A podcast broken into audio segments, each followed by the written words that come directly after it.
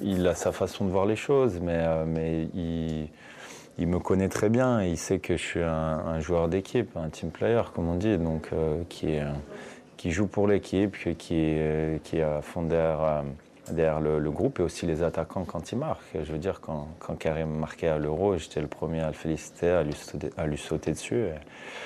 Et, voilà, mon état d'esprit reste inchangé, ma motivation la même, ma détermination aussi. Ça, ça, ça bougera pas. Après, euh, c'est le coach qui, qui décidera. Comme il dit, il y a des choses qui évoluent, il y en a d'autres euh, pas.